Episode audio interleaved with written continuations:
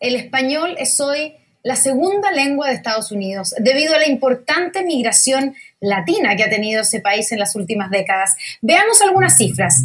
Según un estudio del centro Pew, la población de latinos en Estados Unidos es hoy de unas 57,5 millones de personas, es decir, un 18% de la población del país, con lo que casi uno de cada cinco habitantes de Estados Unidos son hispanos, una población que se ha cuadruplicado desde 1980, cuando era de 14,5 millones.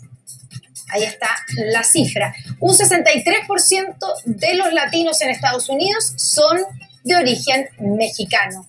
Hispanos que en los últimos días han sufrido hechos discriminatorios en Estados Unidos por el uso precisamente del español, desatando